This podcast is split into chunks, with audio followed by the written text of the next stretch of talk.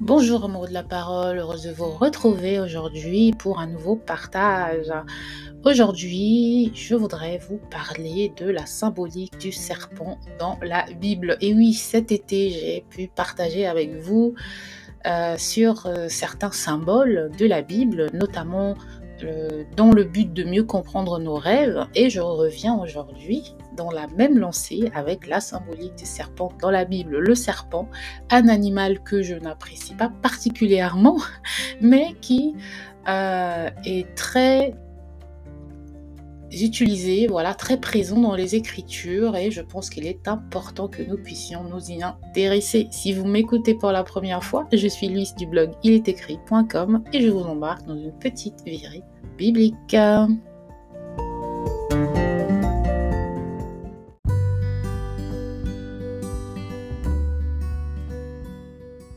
Alors, que nous apprennent les Écritures sur le serpent? Dès le livre de la Genèse, de la Genèse, pardon, notamment dans Genèse 3, nous avons l'épisode où le serpent trompe Ève. D'accord? Euh, Vous pouvez lire Genèse 3 des chapitres 1 à 7. On apprend que le serpent était le plus rusé de tous les animaux des champs que l'Éternel avait fait. Et il va réussir à tromper la femme euh, afin qu'elle puisse manger du fruit de, de l'arbre défendu. Et ici, le mot rusé en hébreu, il suggère une intelligence subtile et astucieuse qui souligne la ruse et la tromperie du serpent dans la séduction d'Ève. Et donc, c'est en général le premier symbole que nous avons du serpent dans les Écritures, c'est qu'il symbolise la tromperie et qui symbolise également euh, le péché. Voilà, puisque de sa tromperie va découler la chute d'Adam et Ève qui vont être dans la désobéissance et donc c'est l'introduction du péché. Et, euh, et on peut aussi interpréter, puisque qui dit ruse dit également une certaine forme d'intelligence subtile, on ne voit pas forcément, mais là on va voir que c'est une intelligence mise au service du mal, mais le serpent peut être également symbole de l'intelligence. Ensuite, euh, dans le livre d'Exode, on a cet épisode où Dieu demande à, euh, dit à Moïse que quand Pharaon vous parlera, disant faites un miracle, tu diras à Aaron, prends ta verge et jette-la devant Pharaon et il deviendra un serpent. Dans Exode chapitre 7. Hein. Et vous lirez des versets 8 à 13. Et donc ce miracle, il démontre la supériorité de la sagesse divine sur la sagesse humaine. Et le serpent, qui est généralement associé à la ruse, il devient un instrument de la manifestation du pouvoir de Dieu. Et c'est assez intéressant euh, dans cet épisode-là, pourquoi est-ce que Dieu n'a pas choisi un autre animal? Il a choisi le serpent.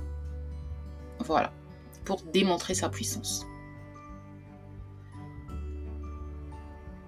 Donc, euh,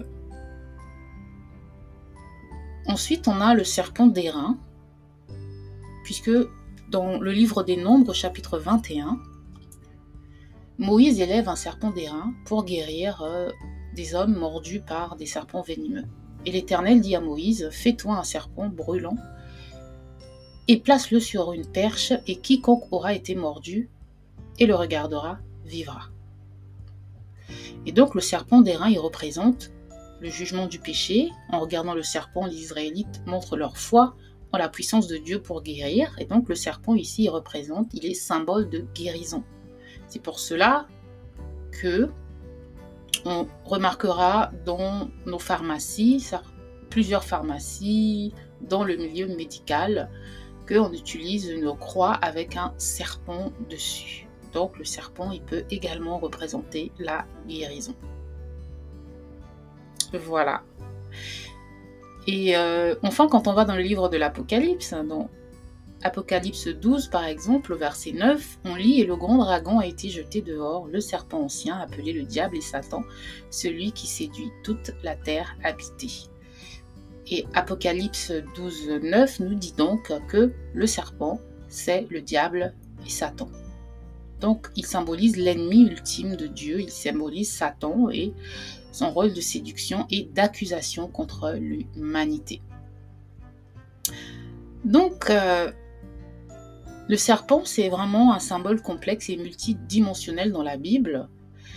Et on voit qu'il a, il peut avoir euh, des significations variées, voilà, qui cependant nous ramènent à Jésus, qui nous pointent vers Jésus, qui nous rappellent sa grâce, sa rédemption et sa victoire finale.